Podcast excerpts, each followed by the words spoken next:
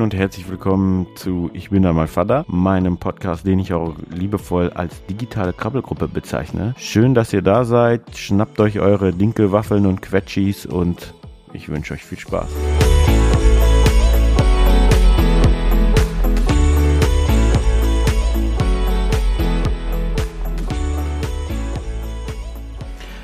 Hallo und herzlich willkommen zu Ich bin einmal Vater, dem Papa Podcast. Heute habe ich die liebe Julia da. Die Julia ist Expertin für Hochsensibilität. Ja. Und äh, ist unter anderem auf Instagram zu finden unter Wunderkind. Karlsruhe. Ganz genau. und äh, ja, herzlich willkommen, Julia. Ich würde die Zeit erstmal nutzen, um dich vorzustellen. Mhm. Du bist äh, seit, oder du hast 15 Jahre ungefähr schon Erfahrung mit, äh, der, mit der Arbeit mit Kindern, Jugendlichen und Familie. Du, bist, du hast ein Studium für Sozialpädagogik gemacht. Du bist, hast eine Ausbildung für eine systemische Beraterin gemacht. Ja.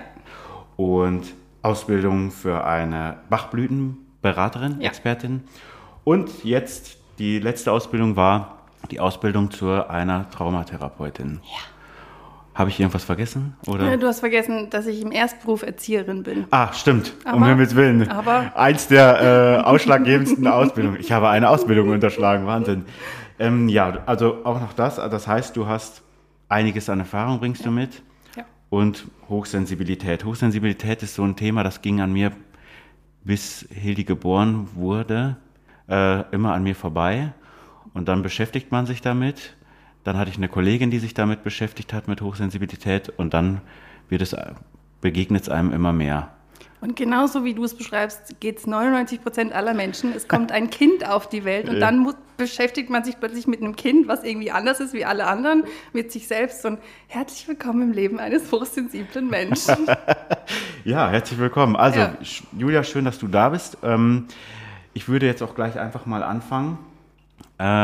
Die Frage, die sich mir gestellt hat und die sich auch bestimmt vielen anderen stellt, ist, ähm, was genau versteht man unter Hochsensibilität? Hochsensibilität ist ein Persönlichkeitsmerkmal. Das bedeutet, die Hochsensibilität ist vererbbar von Mama, von Papa, von Oma, von Opa. Ich kann dir nicht sagen, die Statistik von wem mhm. oder wie. Und ich finde es so spannend, als ich vor zehn Jahren mich damit beschäftigt habe, lag die Zahl der Hochsensiblen bei 10 bis 15 Prozent. Mhm. Und jetzt in 2023 liegt die Zahl bei 30 Prozent.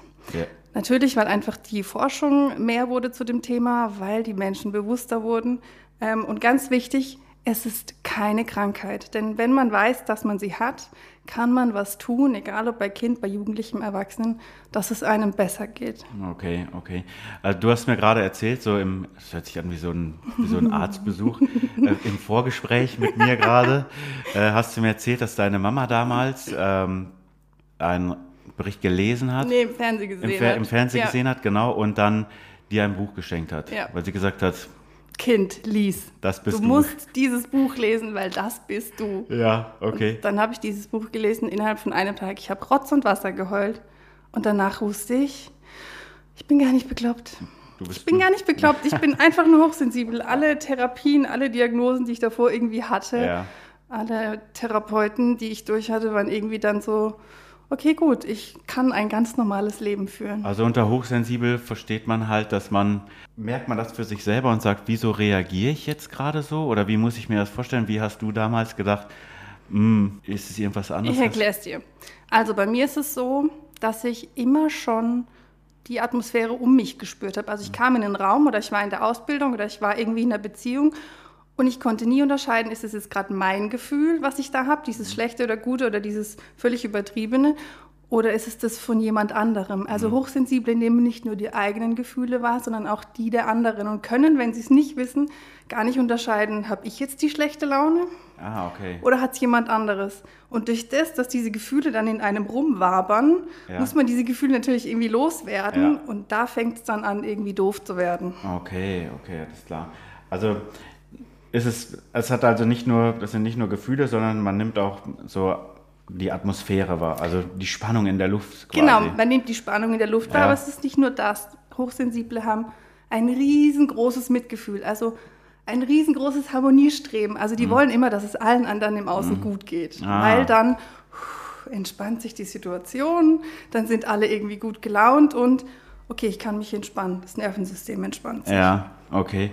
Wie unterscheiden sich dann halt, also diese, die Hochsensibilität von anderen Persönlichkeitsmerkmalen? Also du kannst ja sensibel sein, ohne hochsensibel zu sein. Aber wie, wie unterscheidet sich das, dass ich merke, das ist jetzt zu viel Sensibilität für den Moment oder wie unterscheidet sich das von den Ich nehme Persönlichkeitsmerkmalen? da immer das einfachste Beispiel. Wenn du feststellst, dass es dein Leben beeinträchtigt. Okay. Wenn du feststellst, dass du Schwierigkeiten hast, in eine große Menschenmenge zu gehen, wenn du Schwierigkeiten hast, einkaufen zu gehen, wenn du Schwierigkeiten hast, mit Kollegen am Tisch zu sitzen, ohne dass du gleich anfängst, irgendwelche Gefühle zu spüren und vielleicht unruhig wirst. Mhm. Ja. Also dann, wenn es für dich dein Leben beeinträchtigt, dann wird es doof. Okay. Und dann hört es einfach auf. Und dann kann sich wirklich auf die Hochsensibilität auch eine Krankheit obendrauf setzen. Eine Ja. Depression, eine Angststörung, eine Anpassungsstörung, so wie es bei mir einfach war. Man hat Ja. erst die, die Depression, Burnout, sonst was gesehen und dann erst die Hochsensibilität, die einfach drunter lag. Ja, ah, okay. Diese unterschiedlichen Persönlichkeitsmerkmale und Hochsensibilität unterscheidet sich vermutlich nur, wenn ich das richtig verstehe, nur in der Intensität. Ja. Also das heißt, jemand, der einfühlsam ist, Ja. Kann einfühlsam sein, aber Ja. ein Hochsen, eine Person mit Hochsensibilität ist einfach noch einfühlsamer. Also und die, noch reizoffener, also Mhm. in einen Hochsensiblen. Durch mich gehen alle Gefühle durch, ob ich will oder nicht. Ja. Und wenn ich das nicht weiß, wenn ich nicht weiß, wie ich das steuern kann, Ja. dann wird es die völlige Überforderung. Zwar nicht nur bei mir, sondern auch bei, bei Kindern, bei Jugendlichen. Stell dir vor, die, die stehen unter dauerhaftem Empfang. Es ist Mhm. wie so, ich sage immer, oder die anderen fragen mich, Julia, wie ist denn die Hochsensibilität? Ja. Und dann sage ich, stell dir vor, du bist nicht hochsensibel Ja. und hast einen Nudelkopf, äh, Ja. Nudelsieb auf dem Kopf. Und bei dir puffert alles ab. Mhm. Alle Geräusche, alle Hitze. Dass der Nachbar irgendwie laut Musik hört, dass der andere Nachbar Rasen mäht, dass unten irgendwie ein Geruch nach oben steigt. Das kannst du alles ausschalten. Ich als Hochsensible leider nicht. Mhm. Ja. Es geht alles einfach durch mich durch. Ah, okay, also dann, wie wir das jetzt schon festgestellt haben, du bist also quasi auch selbst hochsensibel. Ja. Und ähm, ich habe jetzt in der Vorbereitung auch mitgekriegt, dass, das haben wir gerade ja schon mal besprochen, äh, vor der Aufnahme, dass es einmal innere Reize gibt, also innere Punkte, die dich triggern, Ja. aber auch äußere. Und jetzt muss ich einfach so für mich als als nicht hochsensibler ist es so, wenn jetzt zum Beispiel jemand Kaffee trinkt, Mhm. dass es in deine Nase geht und du das einfach brutal riechst Ja. und dich stört Ja. oder vielleicht einfach so, ist das, manchmal kann es ja Fluch und Segen sein, wenn du jetzt zum Beispiel irgendwo säst und würdest Rauch riechen oder so, dann bist du natürlich wie so ein äh, Mensch gewordener Ja, Feuermelder quasi. Genau. Da aber ist es positiv. ja, wiederum. und wenn du dann aber jetzt zum Beispiel, wenn ich jetzt, ich muss mir das für mich jetzt, ich versuche mich da reinzusetzen, wenn ich jetzt, wir waren ja schon zusammen essen, Oh Gott. wenn ich in dem in einem Restaurant sitze und äh, merke, ich bestelle mir was zu essen und möchte heute keinen Knoblauch haben. Ja. Und ein Tisch weiter kommt äh, eine Dicke, fette Extraportion Knoblauch. Aiolio, Aiolio, oder wie sie alle mit heißen. Doppelknoblauch. Genau.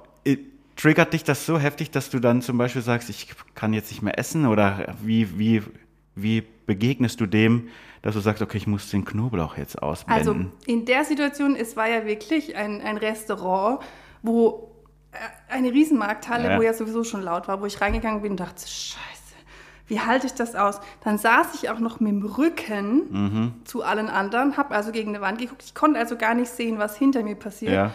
Und ich wusste in der Situation einfach nur, okay, Julia, du sitzt jetzt hier, du weißt, danach bist du völlig zerstört. Ich habe immer meine Puls so an. Ich konnte also wirklich zugucken, wie mein Puls nach oben geschnellt ist. Okay. Und habe mir einfach nur gesagt, Julia, du, du tust es jetzt für dich, für dein Nervensystem. Du weißt, danach kannst du dich wieder entspannen, kannst wieder runterfahren. Aber du bist jetzt hier, du agierst mit Menschen, es ist fürchterlich laut. Der eine ist Knoblauch, der andere ist Thunfisch, der nächste ist irgendwas, wo du denkst, Uah. Und dann sitzt noch neben dir jemand, der dich volltextet. Aber es ist total gut, In meiner weil damit Person. war ich von dir abgelenkt. Okay. Damit konnte ich meinen Fokus auf dich projizieren. Ja. Und, und die, die mir gegenüber waren, das war schon so wieder, ich habe sie nicht richtig verstanden und musste dann noch mehr drauf mhm. mich fokussieren. Also es war die reine Anstrengung, aber ich weiß es ja dann. Ja. Ich weiß, dass es so ist. Ich gebe mich dem hin, weil ich sage, es ist das normale Leben. Ja. Aber ich wusste einfach danach, ich saß zehn Minuten im Auto und habe einfach erstmal nur geatmet. Ich ja. war froh, dass es still war, dass niemand um mich rum mehr war, sondern ich einfach da nur gesessen bin. Und wie kommst du also wenn du jetzt so eine Situation, ich das auch in der Vorbereitung gesehen, dass die Leute, die jetzt, die sich die Hochsensibilität haben oder hochsensibel sind, sagt man ja eher, die können sich schnell wieder beruhigen, habe ja. ich mal gehört. Also die, wenn die jetzt beruhigen, es hört sich an, als wenn die völlig hysterisch, genau, ja. die können schnell ihre Pulsuhr wieder runterbringen ja. und sich wieder auf die Situation einstellen. Ähm, ich habe im Internet aber gesehen, dass wenn es jetzt so wie das Essen ist, mhm. so wie wenn so richtig Vollgasmäßig was passiert, dann brauchen die aber auch länger, um Auf sich wieder zu beruhigen. Also wenn jetzt beruhigen, jetzt sage ich schon wieder, nee, runterzufahren. Ja, aber ich will, ich will ja nicht dieses Gefühl erwecken, dass, Nein, was man so, dass du da so rauskrast. Ah! Es ist wichtig, um es zu verstehen, ja. was einfach in einem hochsensiblen Körper ja. passiert. Du hättest auch an diesem Abend an meiner Pulsuhr sehen können, dass die bis nachts, währenddessen ich ja. geschlafen habe, noch beschäftigt war, das zu verarbeiten. Okay. Merkst du das in den Träumen dann auch? Nee, also das merke ich, dass ich am Morgen aufwache und denke, ich bin kaputt. Ich bin völlig am Arsch. Ja, okay. Ich habe nicht gut geschlafen, dann gucke ich auf meine Pulsuhr und sehe, okay, am Abend war es schon hoch. Ja. Es war schon nachts bis 2, 3 Uhr hoch. Dann weiß ich, okay, heute muss ich Pausen einbauen. Mhm. Heute mhm. muss ich für mich Pausen einbauen, wo ich einfach atme, wo ich mir was zu trinken organisiere, wo ich für mich an die frische Luft sitze und einfach nur. Ja. Und das ist dieses Bewusstsein, was dahinter steckt. Es sind minimale Dinge, die du tun kannst, um ein Leben als Hochsensibler unanstrengend führen zu können und du kannst alles tun, was, was normale Menschen in Anführungsstrichen auch tun. Du ja. musst einfach nur dieses Bewusstsein haben, dass du für manche Dinge einfach länger brauchst, um sie zu verarbeiten. Ähm, wenn du für dich, weil das interessiert mich jetzt schon, weil dieser Abend, es war natürlich laut und, und jetzt stellt sich für mich die Frage, was ist, wenn du jetzt zum Beispiel mal auf ein Konzert gehen willst? Geil. Weil du einfach dich auf die Musik konzentrieren kannst, also, oder? Das ist immer das beste Beispiel. Ich gehe mit meiner Schwester einmal lieber auf ein Pur-Konzert. Ich ja. bin eine absolute Pur-Hooligan, seitdem ich klein bin. Sie hat mich auf jedes Konzert mitgeschleift, in Karlsruhe Fangirl. angefangen. Größtes Fangirl überhaupt. Mhm. Und ich wusste an diesem Tag, okay, es ist Pur-Konzert. Ja. Es war sogar noch unter der Woche. Ja. Ich habe mir also an dem Tag ganz wenig Termine reingepackt. Mhm. Ich habe gut gefrühstückt, ich habe gut Mittag gegessen, ich habe geguckt, dass mein, dass mein ähm, Flüssigkeitshaushalt einfach stimmt habe geguckt, dass ich in Fetz länger schlafe, weil ich wusste, okay, wir gehen abends in dieses Konzert. Oh, da kriege ich Gänsehaut. Ja, da hocke ich dann in diesem Konzert, habe mir extra noch ein Pur-T-Shirt gekauft, wie früher. Also ich bin richtig in dieses Gefühl reingehüpft. Ja. Und stand dann da mit meiner Schwester. Wir haben uns die besten Plätze ausgesucht, niemand hinter uns, niemand vor uns. Also wir konnten voll frei ja. Äh, mitsingen, mitgrölen, rumdancen. Und ich wusste, danach bin ich völlig am Arsch. Ja. Kann man das dann in dem Moment aber ausschalten, so wie jetzt zum Beispiel, ich bin ein riesen Codeplay-Fan mhm. und Marina und ich waren in Berlin und das ist völlig eskaliert in dem Stadion. Und wenn ich mir dann überlege, ich kann dann zum Beispiel alles ausblenden. Ich kann mhm. mich nur auf diese Musik konzentrieren, auf Marina und dass wir einfach zweieinhalb Stunden Vollgas geben. Mhm. Ich bin natürlich auch kaputt, mhm. aber das liegt eher, das ist wie so nach, also die Zigarette danach hätte ich Klar. gebraucht, so. Ja. Ja. Aber ich kann das zum Beispiel ausblenden. Mich stören dann zum Beispiel nicht andere Menschen oder sowas alles.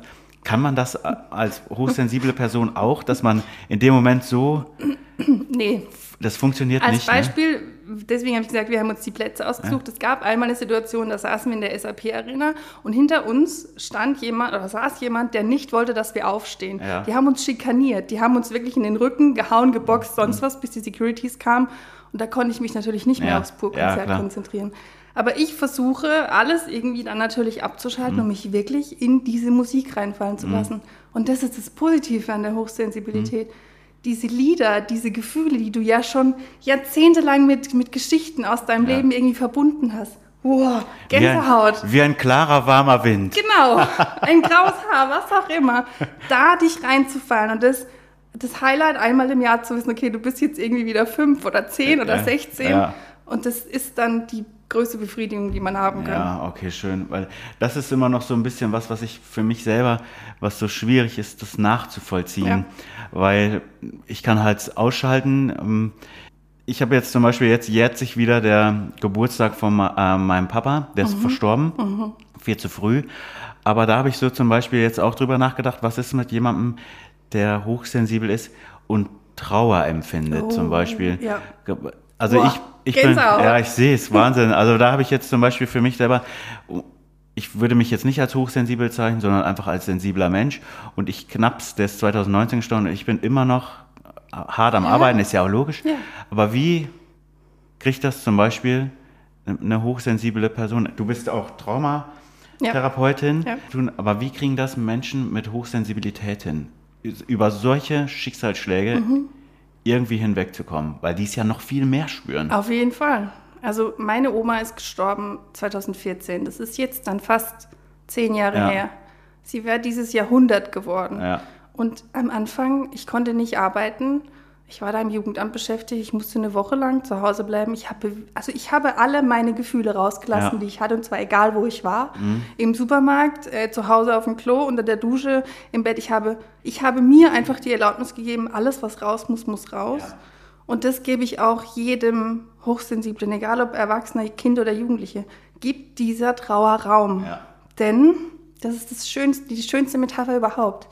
Jede Träne, die du weinst, heilt ein Stück mehr. Ja, Und wird dann natürlich die, der Verlust oder die Sehnsucht nach diesem Menschen wird Stück für Stück einfach kleiner, dass es immer noch eine Erinnerung ist, Ja. aber nicht mehr, wie jetzt bei mir, ganz so viel weh tut wie jetzt 2014. Ja. Es tut immer noch weh, ja, aber durch das, dass ich die Gefühle, die Traurigkeit, alles rausgelassen habe, immer wieder, egal wo ich war, mir die Erlaubnis gegeben habe, wurde es einfacher. Ja, ich habe eine Freundin von uns, der, der von ihr ist auch der Vater gestorben und die sagt immer, der Schmerz hört nicht auf, er Nee. wird nur anders. Ja, er wird anders. Und so ist es wirklich auch bei, also so ist auch bei mir. Also ich bin immer noch traurig und der Schmerz ist immer noch da, aber es ist nicht mehr so, es tut nicht mehr so weh. Es tut immer noch weh, aber man denkt so, mh, wenn wir jetzt schon über Trauer sprechen, dann ist auch vielleicht genau das, genau der Gegenpart, die Freude, die man dann hat zum Beispiel. Lass mich nur ganz kurz Ja, zurück. natürlich. Ich wollte noch kurz sagen, nicht nur die Trauer ist so ein Thema von Hochsensiblen, auch Abschiede. Egal, ob das jetzt im Kindergarten der Abschied ist, Ah. von Tagesmutter zu Kindergarten oder von Kindergarten zu Schule. Ja, Da kann es Hochsensible völlig rauscrashen, Ja. weil diese Übergänge, man weiß noch nicht, was kommt. Man, man hat dieses, dieses schöne, wohlig warme so Mhm. Ja. Mhm. ins Herz geschlossen, würde am liebsten für immer da bleiben. Und das kann Hochsensible völlig aus der Bahn werfen. Also so wie, äh, wie muss es so in Watte gepackt. Wenn ich jetzt zum Beispiel an meine liebe Tagesmama denke, die Ja. wir hatten und äh, die, da war das schon so in der Kita, das war wirklich so, man kam so in so einen Space, da habe ich mich sogar wohl gefühlt. Mhm. Ja. Die haben immer gut gegessen und man, das war immer so, ach ja, schön hier. Ja. Und dann kommt sie jetzt in den Kindergarten Laut, und da ist ja wirklich, viel. die Tür geht auf und es ist wirklich so, dass da nicht irgend so ein Kind mit so einer AK-47 rumrennt und Molotows geworfen werden. Also da ist ja, Ja. richtig Vollgas. Ne? Und wir sind nur in Karlsruhe. Ich, hab, ich muss an diesen Abend, als wir essen waren und die eine von dem, die bei uns mit am Tisch saß, Ja. erzählt hat, die auch Kindergärtnerin, die gesagt hat, sie ist morgens angekommen und es waren fünf Jungs da, Fünf Jungs. die Laubbläser gespielt haben. Super. Um 7 Uhr. Ja, dann, oh. Aber wiederum finde ich es ganz interessant, wenn ich mir überlege, dass jemand Freude Auf noch, jeden Fall. noch viel extremer äh, Und das spürt. Krasse ist, dass wir Hochsensiblen innerhalb von kürzester Zeit erst Freude, dann Traurigkeit, dann wieder die absolute Ekstase. Also wir, wir können von Gefühl zu Gefühl switchen. Ja, krass. Das ist total verrückt. Und dann wirklich in den, man könnte meinen manisch-depressiv von hoch nach Ja, tief. von aber es ist einfach so dieses, dieses Gefühl, was dann, wie die Gänsehaut, die kommt Ja, einfach. Ich kann ja. sie nicht aufhalten, sie ist einfach da. Ja, so äußert sich halt Hochsensibilität, beziehungsweise so kann man halt auch sich mal in die Gefühle so ein bisschen hineinversetzen.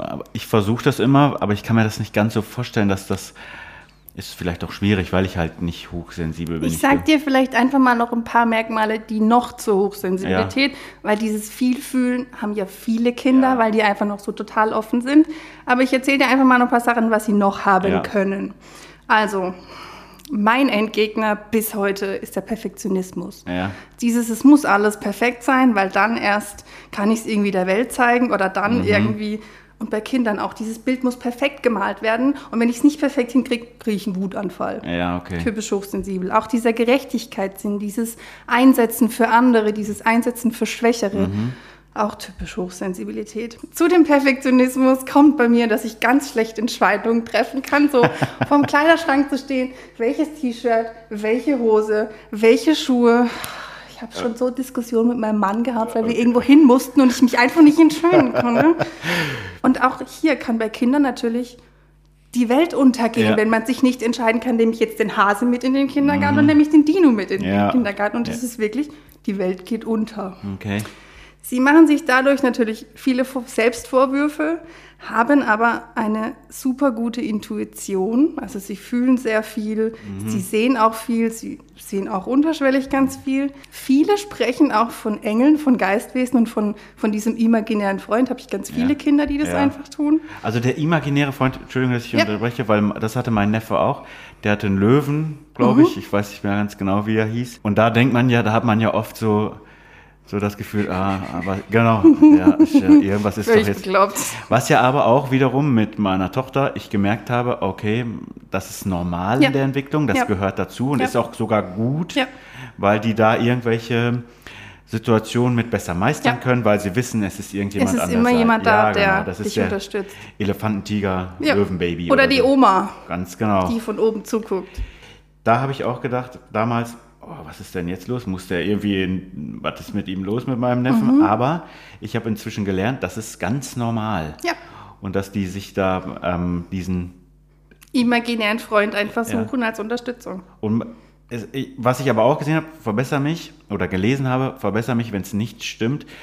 Ab einem bestimmten Zeitraum muss man irgendwann mal sagen, okay, jetzt muss ich doch mal gucken, dass es, es ist nicht mehr. Also wenn ich jetzt, ab wann muss ich als Eltern auch mal denken, okay, gut, das ist jetzt, dass er immer noch einen imaginären Freund hat und darüber redet, muss man darauf achten? Nee, Nein. weil geh mal in die Welt und du weißt von Kindesbeinen an, es ist immer jemand da, der dich unterstützt. Ja. Da gehst du doch mit einem Vertrauen in die Welt.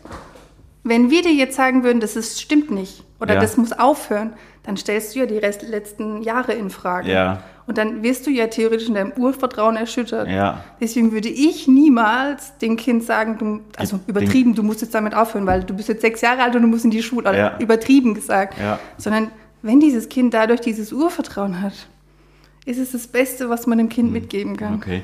Wir waren stehen geblieben bei, bei dem imaginären Freund und du wolltest noch weiter sagen, ja. welche, woran es noch erkennen? Ähm, sie können Schlafprobleme haben, einschlafen, durchschlafen. Nachtschreck ist so ein typisches äh, Hochsensibilitätsmerkmal ah, auch okay. bei Babys, so dieses ja. Nachts aufwachen und nicht mehr beruhigen können, aber irgendwie noch nicht da sein, irgendwo zwischen ja. den Welten sein und mhm. nicht ansprechbar sein. Okay. Auch ein typisches Signal für die Hochsensibilität. Heißt das, dass man, wenn der Nachtschreck kommt, dass man sensibler sein muss, im wahrsten Sinne des Wortes, dass ein Kind hochsensibel sein könnte? Ja. Oder ist das wirklich so ein so, okay? Nee, nee. wirklich auf die Hochsensibilität ja. zu gucken. Okay. Was ist es für eine Umgebung? Wie schläft das Baby?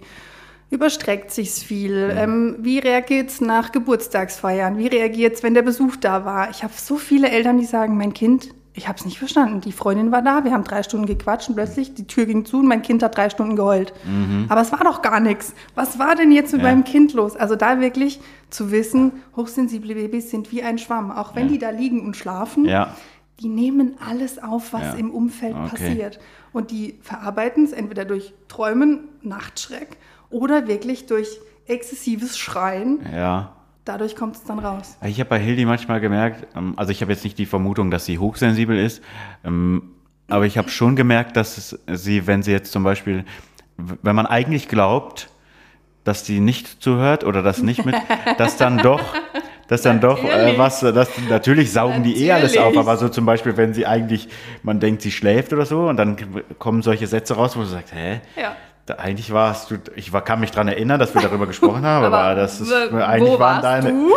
wo war ich? Ja, genau. kann gar nicht sein, hast du meine Gedanken gelesen? So sieht's aus, oder dass wenn die spielt, dass man denkt, okay, die ist, der, der, der Sender ist nicht auf Empfang ja, und der ist auch ganz oft nicht auf Empfang, mhm. hat man das Gefühl, mhm. weil sie nicht reagiert. Mhm. Und dann, wenn man eigentlich nicht will, dass sie reagiert, dann ist sie da. ganz genau, aber Vollgas. Ne?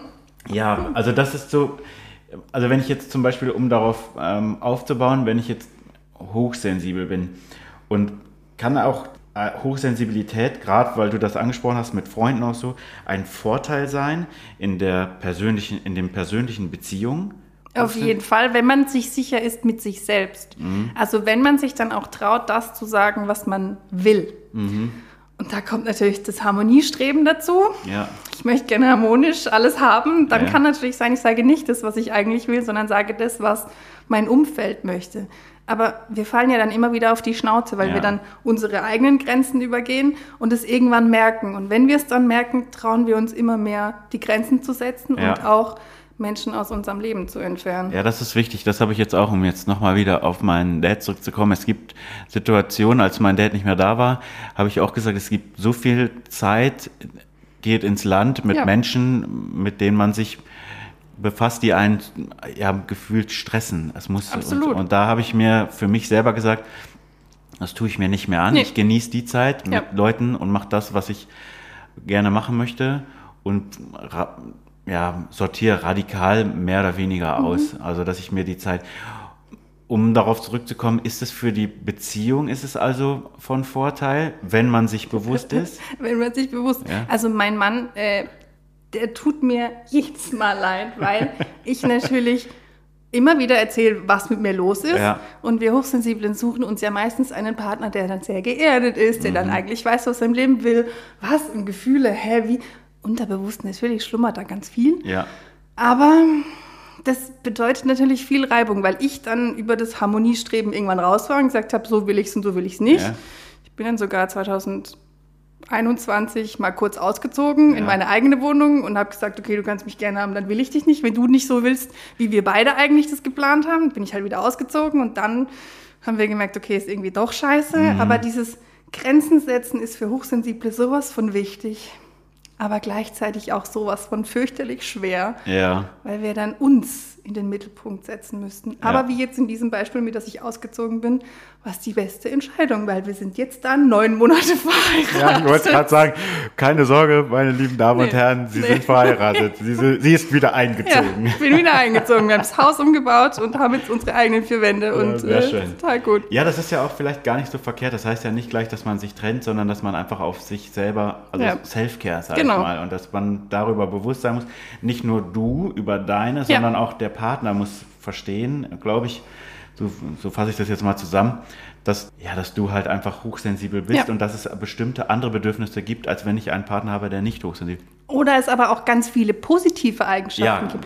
Und es schafft der Partner natürlich erst nur zu spüren, wenn da Raum ist. Ja. Und den Raum musste ich herstellen, indem ich gesagt habe, Arrivederci. Aber ich komme nochmal zum Thema Freundschaften und Beziehungen, ja. weil das nämlich wirklich ein Knackpunkt ist für Hochsensible. Auch bei Kindern merke ich ganz oft, sie hätten so gerne einen Freund, schaffen es aber gar mhm. nicht, da irgendwie eine Freundschaft zu knüpfen, weil sie halt im Kopf schon viel weiter sind. Ja. Meistens sich dann irgendwie ältere oder ganz viel jüngere aussuchen und die natürlich noch lange nicht so weit sind, die Jüngeren, wie jetzt sie selbst. Ja. Und dieser große Anspruch und dieses Harmonie und dieses Perfektionismus, das steht der Freundschaft einfach so oft im Weg. Das ist aber auch ein mördermäßiger, ja. das was so ein mördermäßiger Teufelskreis. Ja. Wenn ich mir vorstelle, am Anfang als Hildi in den Kindergarten kam, habe ich sie dann immer so gefragt, und mit wem hast du gespielt? Weil ich natürlich auch wollte. Ganz alleine, Papa. Ja, so sieht's aus. Nur für dich. Ganz allein habe ich gespielt und niemand wollte mit mir spielen und der Kindergarten ist sowieso doof. Ja, das war wirklich, für mich war das so, ich wollte ja auch, dass sie Freunde natürlich. und du willst ja, dass du, das ist ja für dich ganz essentiell wichtig, dass dein Kind sozial, ja, ich sag's jetzt mal, mit Menschen kompatibel wird. und, äh, und du dann, also, so, gerade ich finde es ganz schön, also da bereiten wir Hildi darauf vor, dass der Charakter von ihr sozial, also dass sie, dass der Charakter begehrenswert wird. Ja. Dass die Leute sagen, ich, ich bin gerne mit ihr. Ja. Und dann macht man sich unter so Gedanken, man ist als Eltern, wir sind erwachsen, das ist eine ganz andere Welt, dieser Kindergarten. Ja. Da ist man Daumen hoch um, um 10 Uhr, um 10.05 Uhr ist der Daumen wieder runter, keine Freunde und um 10.07 Uhr 8 ist schon wieder, ist schon wieder Best Friends. Freunde. Genau. Ja. Und da musste ich mich wiederum selber gewöhnen, dass das normal ist. Ja. Und deswegen, da, da ist es vielleicht dann schon wichtig zu wissen, dass du jetzt gerade gesagt hast, dass es schwierig ist für hochsensible ja. Kinder, ja. Freundschaften zu ja. finden, dass man das mit auf der Platte hat. Wenn man merkt, ah, da ist doch wohl, die spielen und machen und die sind mit Großen und mit Kleinen und die, das ist ganz normal. Aber wenn man merkt, oh, sie sitzt alleine, hätte aber gerne, mhm. Dass man dann vielleicht das Radar mal anmacht und sagt, wie kriegen wir das hin, dass die Kleine oder der Kleine ja. ähm, ähm, seine Freunde bekommt. Oder dass Aber er, was dazu passt, wieder im Kindergarten und zur Hochsensibilität, ist das natürlich dieses, wie du sagst, dieser Kindergarten ist das große Tor, da gehen alle irgendwie rein. Man muss Angst haben, ob sie sich alle irgendwie erschießen. Und das saugen natürlich hochsensible Kinder auf. Ja. Und die nehmen alles mit. Von Ja. dem einen, von dem anderen, von der Erzieherin, die schlechte Laune, von der Chefin, die Angst um die Kollegen, um die Finanzplanung, Ja. nehmen die alles mit nach Hause. Und die brauchen dann eigentlich Rückzug. Pause. Und das versteht man oft nicht. Dann denk, könnte man denken, okay, warum zieht sie sich denn jetzt Ja. zurück? Sie spielt gar nicht. Weil Wir müssen jetzt irgendwie aktiv noch irgendwas tun, dass sie noch mehr tut. Ja. Eigentlich braucht dieses Kind in seinem Nervensystem nur ein kurzes, Ruhe. ich ziehe mir jetzt mal noch kurz die Kopfhörer auf. Oh. Ihr könnt mich ja alle gerne haben. Es ist mir zu laut, es ist mir zu viel, es sind mir zu viele Menschen. Ich geht eben. Ja, Ich brauche mal kurz für mich. Und das findet natürlich im Kindergarten nicht statt. Ja, unsere Tagesmama hat das äh, auch immer gesagt, dass man, oder das sagen ja auch viele, dass so ein Kindergarten- oder Kita-Tag Arbeit für sie ist. Ja. Und äh, das kann ich mir bei Hochsensiblen auch, und die hat immer gesagt, man muss bei Hochsensiblen auch sehr gut vorstellen, Ja. aber ich kann mir auch, ähm, die hat, Manu heißt sie, die hat immer zu uns gesagt, macht, fahrt nach Hause oder macht erstmal eine Pause. Ja. Um, unabhängig davon, ob es Hochsensibilität ist oder nicht. Aber ich habe gemerkt, dass mit Hildi immer erstmal so, wir sind dann so immer so für zehn Minuten, Ja. machen wir was, wir gehen Auf Eis Fall, essen. total oder, gut. Und dann tingeln wir so auf dem Spielplatz Ja. und sie fordert das auch ein, dass wir, wenn wir vom Kindergarten kommen, wir essen oft ein Eis, ja, vielleicht Mhm. Schlagen, da total schlagen, gut. die, da schlagen die ein oder nein, anderen weil das Eltern. Ist Ritual für euch. Ja, Sie genau. weiß genau, das ist der sichere Ort. Der Papa nimmt mich mit. Wir gehen ein Eis essen. Mal esse ich Schoko, mal esse ich Vanille, mal esse ich fünf Kugeln, mal esse ich drei Kugeln, mal Ja. esse ich eine. Aber es ist die Zeit mit Papa, wo keiner kommunizieren Ja. muss, wo ich einfach nur mich entspannen darf. Der Urlaub nach dem Kindergarten. Und seitdem ich mich mit der Hochsensibilität äh, befasse, auch dank dir, Mhm. ähm, ist mir aufgefallen, dass Hildi zum Beispiel, sie, ich wollte mich am Anfang immer hinsetzen äh, in die, ins Eiscafé.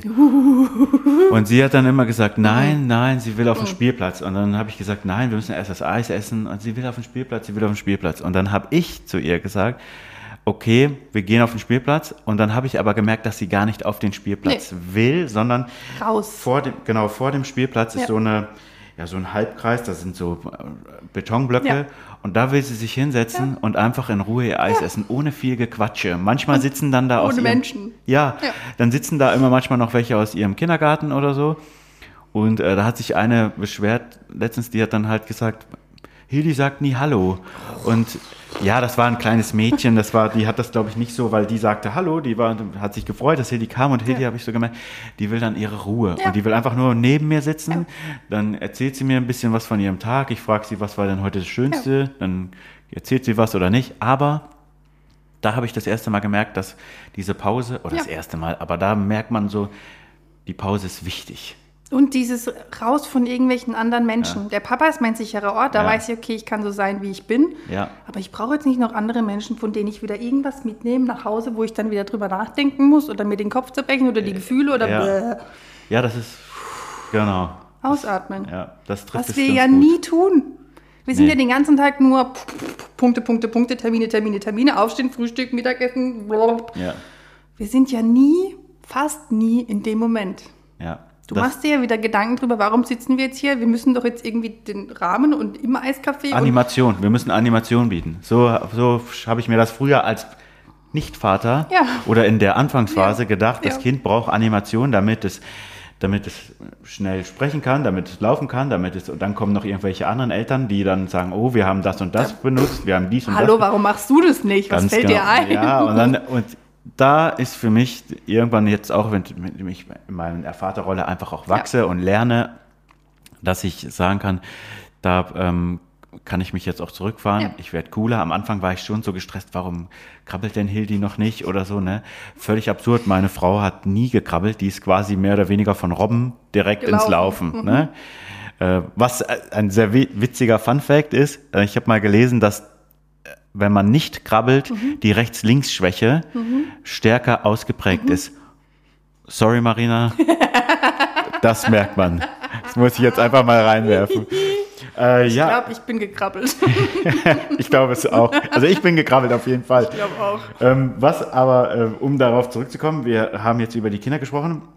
macht, wenn ich mein Kind, wenn ich merke, es ist hochsensibel, ist es für den, bringt es beruflich Vorteile, hochsensibel zu sein oder Nachteile? Wenn ich mir vorstelle, ich bin hochsensibel, mhm.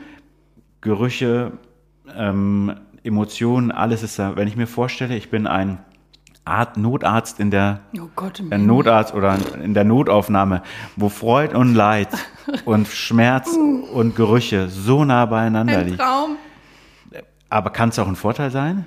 Es kann natürlich der Vorteil sein, weil du viel empathischer bist, mhm. weil du natürlich sofort zwischen den Zeilen fühlen kannst, wie geht es dem anderen Menschen? Was könnte der noch brauchen, damit ich ihm jetzt sofort mit irgendwas, mit einem Glas Wasser, mit einem Kühlpack, mit einem was auch immer, mhm. ihm kurz eine, hey, es ist alles gut, Sicherheit geben kann. Oft haben wir Hochsensible wirklich in diesem therapeutischen, pädagogischen, helferischen Tätigkeiten, mhm. weil die natürlich sich super einfühlen können, weil die natürlich super wissen, was braucht der andere. Oft wissen sie aber nicht, was sie selber brauchen. Das ist die Krux in der Geschichte. Deswegen, wenn wir Kinder haben, können wir darauf natürlich aufbauen, dass ja. die sich ihrer Hochsensibilität bewusst sind und lernen, ihre Grenzen zu setzen und lernen zu sagen, was sie brauchen. Ja. Dann können die jeden Beruf machen. Ja. Wenn aber, also so wie es bei mir war, vor zehn Jahren war ich im Jugendamt bei der Stadt Karlsruhe, Kinder in Obhut genommen, Familiengerichtsgeschichten, Messi-Wohnung, also so richtig. Vollgas. Vollgas. Mhm. Und wenn ich heute drüber nachdenke, musste ich meine Gefühle abschneiden, mhm. um es irgendwie zu ertragen. Ja. Also es kann auch wirklich sein, wenn du dir nicht bewusst bist als Erwachsener, Hochsensibler, mhm.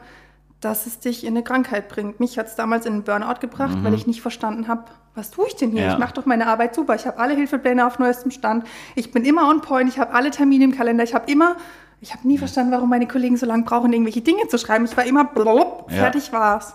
Aber ich habe halt nie auf mich ja. und meine Bedürfnisse gehört. Okay. Und wenn man das weiß und das tut, kann eine Arbeit auch in der Notaufnahme für einen passen, wenn man da Bock drauf hat, sage ich jetzt einfach mal. Wenn man weiß, dass dieses alles passieren kann. Ja, du hattest gerade ähm, mir erzählt, dass, ähm, also als wir angefangen haben, uns vorzubereiten, dass man Hochsensibilität nicht feststellt aufgrund von ähm, nur Gefühlen oder ähm, Gedanken, sondern dass es auch theoretisch nachweisbar ist. Also ja. ich kann das nicht nur, also du kannst theoretisch zu, zum Arzt gehen und sagen, so habe ich das verstanden. Theoretisch. Ja. Ich glaube, ich bin hochsensibel. Ja. Können Sie mich mal, ich sage jetzt mal, ins MRT schieben ja. oder ein CT machen, ob ich das wirklich bin? Also meine Therapeutin hat vor zehn Jahren mich getestet. Es gibt keine offiziellen Tests. Ja. Es gibt nur das, was Elaine Aaron einfach damals in den 90er Jahren erforscht hat und mhm. diesen Testbogen, den es überall im Internet ja. gibt, den man einfach machen kann. Meine Therapeutin hat den mit mir gemacht und hat mich auf Hochsensibilität positiv getestet. Ja. Und natürlich in der Forschung gab es früher schon ganz viele Dinge, die auf die Hochsensibilität geschlossen haben. Und dieses in die Röhre schieben und gucken, welche Gehirnareale sind mehr durchblutet. Ja. Das kam erst jetzt in den letzten Jahren. Also als ich vor fünf Jahren meine Vorträge und alles Mögliche ähm, gemacht habe, vorbereitet habe, war dieses ganze MRT und was passiert im Gehirn und was passiert im Körper, alles theoretisch, wirklich nur theoretisch für mich. Ja. Und jetzt habe ich Menschen kennengelernt, die in einer Klinik waren und man nicht wusste, haben sie eine Depression, haben sie eine Angststörung, eine Anpassungsstörung. Und die wurden in die Röhre geschoben, man hat ein MRT gemacht und man hat festgestellt, keine Depression, keine Anpassungsstörung, sondern du bist einfach nur hochsensibel. Ja. Und das ist für mich so ein Gamechanger, weil viele sagen, hahaha, Hochsensibilität, Modeerscheinung, bla bla ja. bla. Nein, man kann es im Gehirn, im Körper, mit Hormonen, mit allem Möglichen nachweisen. Aber natürlich stehen wir hier in den Kindheitsschuhen. Ja, weil es halt auch jetzt neu ja. erst, also wie gesagt, das, du hattest jetzt gerade gesagt Modeerscheinung. Ich habe das am Anfang, ähm, als ich mich vorbereitet habe, ein aktuell, das wäre ein aktuell psychologisches Modethema, hieß es. Ja. Und ähm, viele haben mich äh, schon gefragt, als ich das die ersten Male so ähm, darüber gesprochen habe. Hochsensibilität ist das neue, ist ein anderes Wort für ADHS. Ja. Nee. Und, ja, gut, gut, das war eine gute Antwort. Aber da, ich glaube, dass viele, die sich damit nicht befassen, denken, ja, ja, das ist jetzt mal, Ritalin ist aus der Mode, jetzt oh. muss das Kind einen anderen Namen haben, du bist hochsensibel. Ja. Wir haben jetzt schon deine Antwort gehört, nein. Okay. Weil ADS und ADHS eine Krankheit sind. Mhm. Und die haben schlaue Medikamente erfunden, die dagegen helfen. Mhm. Ich kann jetzt sagen, in den letzten fünf Jahren hatte ich 90 Prozent der Kinder, die davor so eine Diagnose Ja. hatten, die wirklich auch stationär in der Klinik untergebracht waren, vollstationär, irgendwie sogar geschlossen. Oh Gott. Ich hatte eine, die hat sogar Stromschläge aufs Gehirn gekriegt, damit sie irgendwie wieder normal wird. Boah, da kriege ich jedes Mal Gänsehaut, wenn ich Ja. drüber nachdenke. Und ich habe mit denen gearbeitet. Ich habe festgestellt, die Hochsensibilität liegt unter allem. Ja. Die sind dauerhaft über ihre Grenzen. Niemand hat sie verstanden. Sie sind im Schulsystem rausgeflogen, sie sind bei den Eltern. Sie hatten keinen sicheren Ort. Ja. Und dann habe ich mit denen dran gearbeitet, was brauchst du? Wie kannst du deine Grenzen wahren? Wie Ja. kannst du deine Gefühle leben? Und dann haben sich die Symptome in Luft aufgelöst. Ja, das ist vielleicht auch der äh, Grund, wenn man jetzt einfach mal überlegt, dass diese Hochsensibilität ja wirklich doch schon, ja, ich sag jetzt mal weit verbreitet ist. Also die, Ja. die Zahl steigt ja schon. Ja. Ähm, und wenn man sich überlegt, dass, dass viele depressiv sind oder Ja, einen absolut, Burnout haben. absolut. Und das ist ja eine der Fragen. Ich hatte ja vorher Fragen gestellt und es sind ja auch schon ein paar da, die müssen wir gleich noch beantworten. also das heißt, äh, ich denke, wir werden davon noch mal einen zweiten Teil machen, weil wir auch. sind schon so weit und wir sind noch nicht, wir haben noch nicht mal alles behandelt. Ähm, also, dass, ähm, die, dass wenn man dann weiß, dass seine Depression Ja, daher rührt, dass man einfach über mehrere Jahre hinweg, über seine Grenzen gegangen ist Genau. und seine Gefühle nicht wahrgenommen hat und abgeschnitten hat. ja, dass man dann weiß, okay, ich komme ich komm aus, der ganz, aus diesem ganzen Teufelskreis wieder raus Ja. äh, und werde nicht einfach stigmatisiert, was ja immer noch geschieht, sei es Fall. mit Burnout, Ja. sei es mit Depression. Was für mich auch ein Anliegen ist, dass es nicht passiert, weil ich hatte mal eine ähm, posttraumatische Belastungsstörung Mhm. und ich hatte nie erwartet, dass mich diese Ja. so aus den Schuhen haut, Ja. also so unfassbar die Füße wegzieht. Ja. Und ähm, da muss man wirklich, äh, die, das PTBS war nicht aufgrund eines, ähm, äh, auf des Todes von meinem Vater oder sowas, das war was anderes. Aber ähm, wie ein die Psyche den äh, Schalter ausmacht, den Stecker zieht, hätte ich nicht erwartet. Äh, ich Nimm dieses Beispiel mit dem Eisberg. Das Ja. Eisbergmodell. Obendrauf ist wenig zu sehen Ja. und unten der komplette, also fast drei Viertel vom Eisberg sehen wir nicht und das ist die Psyche. ja, Und es kann uns direkt ausschalten. gnadenlos. Also mich hat es völlig weggeflext, muss ich ehrlicherweise sagen. Und wenn man das, wenn, ich beziehe das jetzt auf die Hochsensibilität, wenn man das weiß, Ja. dass man hochsensibel ist, kann man einfach auch diese Burnout oder Depression, Gefahr oder meine Psychologin hat damals immer zu mir gesagt, äh, Depressionen sind ist die einzige Krankheit, zu der sie theoretisch sagen könnte, die ist zu 100% heilbar, hat sie immer gesagt. Sie sagt, ja. wenn, wenn, sie, wenn da jemand ankommt, der einen Tumor hat oder so, kann man nie sagen, Nee. wir müssen es probieren. Aber wenn man sich auf diese Therapie einlässt Ja. oder wenn man sich eingesteht, okay, ich habe da ein Mhm. psychologisches Problem oder ich, hab, ich bin hochsensibel, Ja. ich gehe damit um, Ja. dann ist das zu 100% heilbar. Und Auf das habe ich so immer so gedacht, okay, ja, und dann muss man sich auch der Sache auch öffnen Mhm. und sagen, okay, vielleicht ist es so, vielleicht habe ich da so ein Problem. Und wenn man das hat, wird man noch, steht man vielen Dingen im Leben ganz anders gegenüber und versteht viel mehr. Ja. Und man analysiert viel mehr. Und ich glaube, wenn du, kann ein Fluch und ein Segen sein, Absolut. hochsensibel zu sein. Absolut. Aber ich glaube, dass dann diese, diese Depression, ich glaube, vielleicht du musst mich verbessern, einfacher zu heilen ist, wenn man weiß, weshalb. Also bei einer Also Hochsensibilität sind die, die Dinge, die man, also das Symptom, was zum Beispiel ein Kind oder ein Jugendlicher oder ein Erwachsener hat, besser zu heilen, wenn Ja. man es weiß. Wahnsinn. Ich hätte jetzt, also ich würde, weil wir schon so fortgeschritten sind, also wir würden noch mal einen zweiten, wir würden noch mal einen zweiten Teil machen, vielleicht auch noch mal einen dritten. Also dieses Ja. Thema bindet mich wirklich. Ähm, ich hatte Fragen gestellt und ich würde jetzt noch mal so eine Frage stellen Ja, oder gern. ein, zwei. Vielleicht kannst du sie beantworten. Ja. Da hat jemand geschrieben, das Kind, drei Jahre, fühlt sich im Urlaub unwohl, fragt jeden Tag, wann es wieder nach Hause geht. Was kann man tun? Also, wenn ich mich an meine Urlaube zurückerinnere als Kind, Ja, war das der absolute Horror, weil Zu Hause habe ich mir meinen sicheren Ort erschaffen. Ja. Und ich wusste nie, wo gehen wir hin? Wie riecht es da? Wie sieht es da aus? Wie schmeckt es da? Wie, wie, wie kann ich da aufs Klo? Wie schlafe ich da? Ja. Also es waren ganz viele Dinge, die an so einem neuen Ort für hochsensible Kinder die absolute Ja. Überforderung sind. Und wenn man dann natürlich, so, wir stehen jetzt früh auf, aber wir wollen ganz viel erleben und wir gehen noch an den Strand und wir gehen noch irgendwie einkaufen, dann sind das alles Situationen, die das Kind nicht kennt. Ja. Es hat keinen sicheren Ort. Deswegen nehmt in diesen Urlaub alles mit, was geht. Ist es die Decke? Ist es das Kissen? Ist es das Kuscheltier? Ist es irgendwie spezielles Frühstück, was es immer zu Hause ist? Versucht von zu Hause Dinge mitzunehmen, die im Urlaub einen sicheren Ort. Ja. Und dann kann so ein, ich möchte jetzt nach Hause und wie lange ist es noch? Weniger werden. Aber Ja. dieses woanders sein Ja. ist für. Also ist für mich bis heute noch ein Thema, woanders hinzufahren. Ich nehme immer mein Kissen, meine Decke, meine Schlafmaske, Oropax, irgendwas, irgendwelche Kuscheltiere mit, um zu wissen, Ja. wenn dort nichts sicher ist, ich weiß, wenn ich im Bett liege, habe ich alles, ich Du hast deinen Safe Space. Ja, okay. Ja, ich hoffe, ich kann, wir konnten damit die Frage beantworten. Ähm, wir hatten ja einmal die Frage schon, ähm, dass, ob man, kann man auch depressiv werden, weil man hochsensibel ist. Das haben wir jetzt ja, Ja. schon in Genüge erklärt. Ja. Und dann hat noch jemand geschrieben, erkenne ich auch schon an meinem Baby, dass es hochsensibel sein könnte. Auf jeden Fall. Also das, was wir vorhin hatten mit dem Nachtschreck, einfach Ja. darauf zu achten.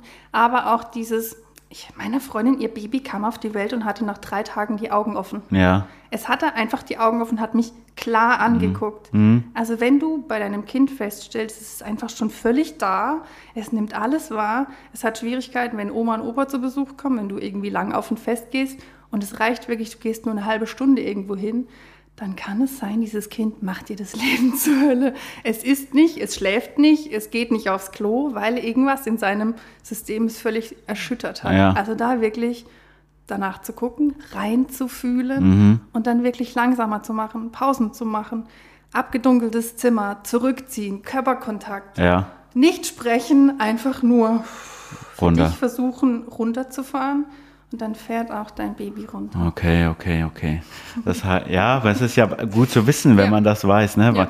Also wir haben das schon gemerkt bei Hildi damals auch, wenn ähm, dass wir dann rausgegangen sind aus der Situation. Ja. Das haben wir schon gemacht. Äh, hier in Karlsruhe gibt es das große Festival, das heißt das Fest. Yes. Und das ist für hochsensibel natürlich, für, hoch, Yeah. das für, hochsen, genau, für hochsensible Personen, das der, Der äh, wirklich, Super-GAU. ja. Und da war ich ähm, jetzt, dieses Jahr waren wir, Marina und ich alleine äh, dort und Oma, äh, wir haben eine Freundin gehabt, eine Bekannte, die hat auf Hildi aufgepasst Mhm. und wir waren das erste Mal alleine dort.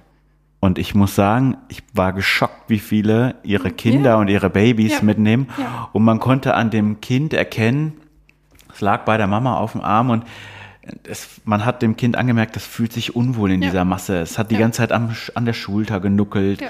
Und man hat so gemerkt, und dann haben wir, Marina hat dann irgendwann gesagt, warum machen die Menschen das? Also, das sollte man dann gegebenenfalls auch mal lassen, finde ich. Es ist Mal lassen. ja. Aber es geht auch nicht darum, dass wir die Hochsensiblen theoretisch in Watte packen, es trotzdem versuchen, Hm. Ja. aber dann zu sagen, wir gehen zehn Minuten oder wir gehen eine Viertelstunde. Das Nervensystem hat dann Zeit, okay, ich nehme alles auf. Aber dann zu wissen, okay, zu Hause kann halt. Ja. die Hölle des Lebens auf dich warten. Oh Mann. Ja, Julia, wir sind jetzt schon so weit. Ich Völlig würde- über der Zeit. Genau, es ist alles okay. Wir haben alles, wir machen einfach nochmal eine Ja. weitere Folge. äh, vielen Dank, Sehr dass gerne. du da warst. Dass wir, wir machen demnächst doch mal eine äh, Folge und vielleicht machen wir auch einfach nur eine Folge mit äh, äh, Q's&A's Ja. und gucken mal, was dabei rumkommt. Ich danke dir zumindest mal. Alles weitere findet ihr in den Show Notes. Ich pack die ähm, Instagram-Seite von der Julia auf, in meine Show Notes und Wunderkind Karlsruhe, falls da jetzt schon jemand drauf Ja. gehen möchte.